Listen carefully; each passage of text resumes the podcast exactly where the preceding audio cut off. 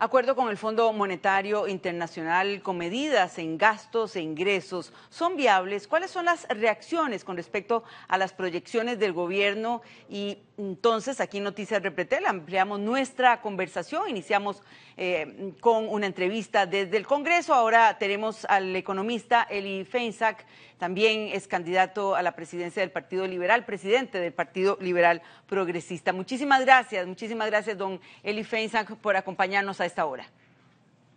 Eh, muchísimas gracias a ustedes, Yanane. Un placer estar aquí en los Noticias Repretel. Veíamos que ya empezaron las negociaciones en el Congreso. Hoy hubo reunión con la fracción del Partido de Liberación Nacional, la fracción más grande. Ahora, terminamos eh, eh, precisamente con la presidenta de la Comisión de Hacendarios eh, en un punto en la reactivación económica, si esto significaba un paso adelante en la reactivación económica tan necesaria para nuestro país. ¿Qué opina usted? Bueno, esto realmente no tiene absolutamente nada que ver con la reactivación económica, por el contrario, un, un paquete de impuestos siempre va a tener un efecto recesivo o, contraccionario sobre la economía, ¿verdad?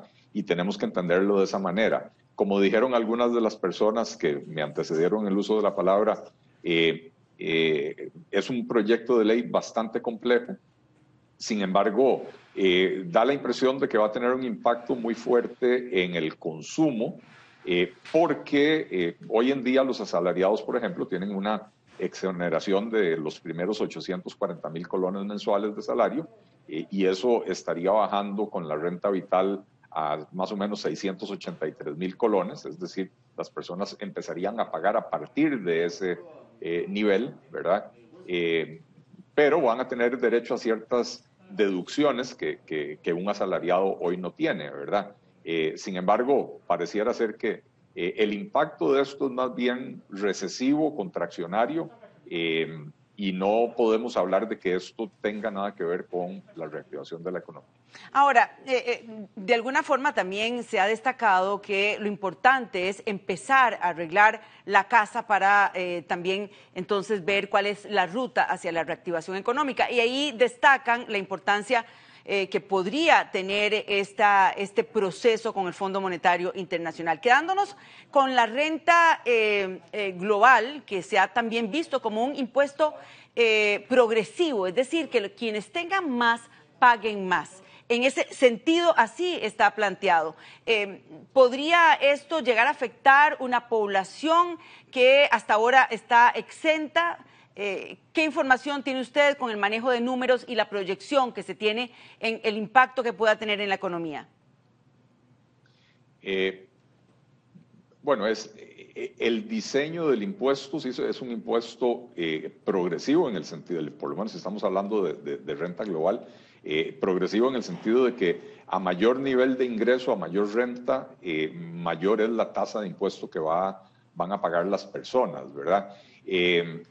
Al final de cuentas, en el impacto, si es, perdón, si es progresivo o regresivo, habrá que determinar, y en ese momento todavía yo no he visto las cifras eh, del análisis, cómo impacta esto a las personas de ingresos bajos que hoy no están tributando y que muy probablemente con la entrada en vigencia de esto tendrían eh, que empezar a tributar. Eh, por otra parte, el impuesto a las viviendas de lujo eh, lo, que, lo que graba es eh, eh, la riqueza acumulada, no los ingresos, ¿verdad? Y entonces, por ahí no hay, no hay un tema de, digamos, de, que mejore la distribución del ingreso por medio de este impuesto. de manera que, yo diría que el, todavía está en el aire verlo, ¿verdad?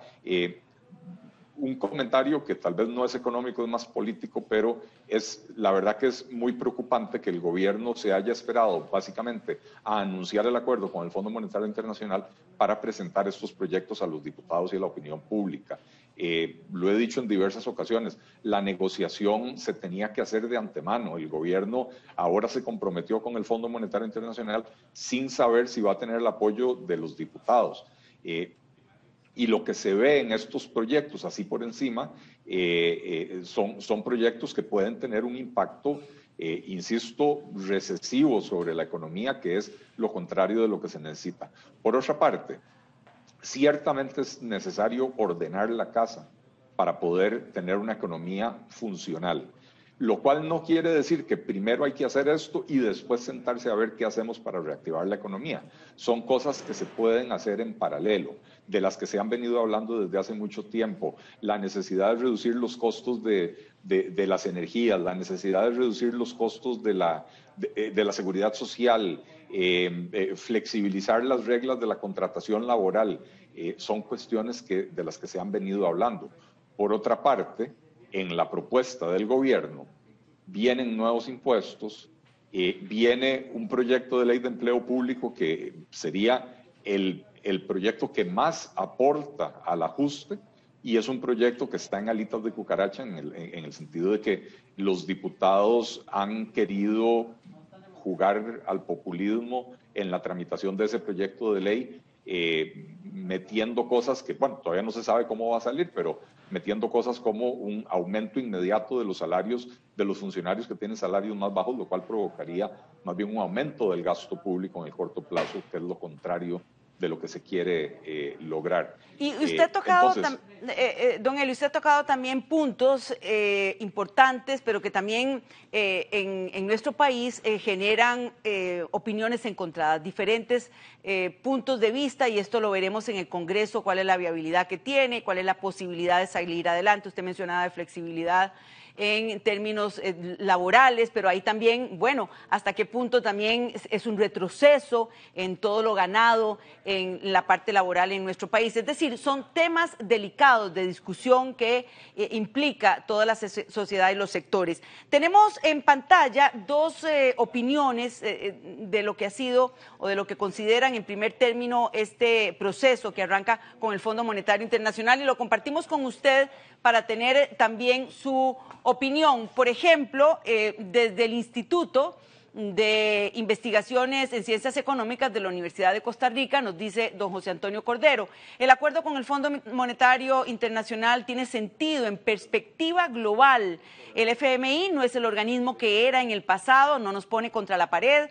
El organismo esperó a que el gobierno formulara propuestas e hizo análisis correspondiente y si tenía nivel de factibilidad. No es una imposición de fondos, solo avala. Hay que corroborar si las proyecciones del gobierno son precisas, eso nos ha dicho don José Antonio Cordero del Instituto de Investigaciones en Ciencias Económicas de la Universidad de Costa Rica. Y pasamos a la siguiente pantalla, a la siguiente pantalla donde tenemos otra opinión, asegurarnos que vamos a tener una ruta de estabilidad en los próximos años y que importante y que es importante que con el proceso podamos resolver a mediano plazo el problema fiscal y abre la puerta para mejorar la eficiencia del gasto público, especialmente el gasto social. Eso es eh, lo que nos ha dicho don Fernando Naranjo, economista, exministro de Hacienda. Y agrega, quisiéramos más beneficios sociales con los mismos recursos o con menos. Son dos opiniones eh, que sumamos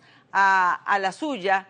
Eh, con respecto a este proceso, que es un paso adelante, que es eh, eh, positivo si, si se ve en términos eh, generales. Y en el caso, por ejemplo, del gasto... Todo es controversial. Subir los impuestos es, controversial, recortar el gasto es controversial, flexibilizar la legislación laboral es controversial.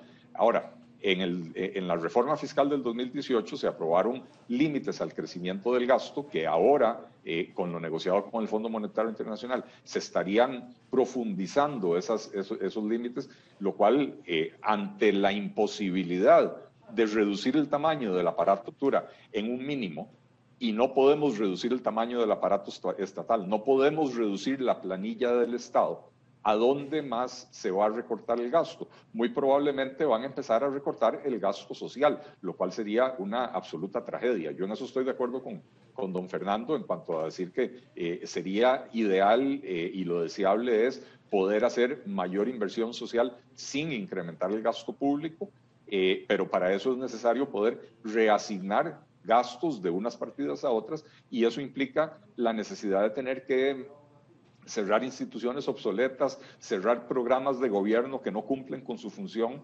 eh, de manera que se liberen los recursos para poder hacer estas cosas. Bien, muchísimas gracias, don Eli Fensa, con su opinión con respecto a este proceso que arranca con el Fondo Monetario Internacional. Iremos sumando opiniones, como decíamos, también es todavía un proceso muy tierno, pero eh, hay mucha presión también sobre el Congreso, cinco meses eh, para ver eh, esos primeros proyectos con luz verde y una situación difícil por un lado, bueno, que se tiene que avanzar porque la casa está desordenada y por el otro, ¿cuál sería una opción B si esto eh, con el Fondo Monetario Internacional no avanza. Seguiremos con el análisis. Muchísimas gracias, don Eli. A usted las gracias, Yanani. Un placer.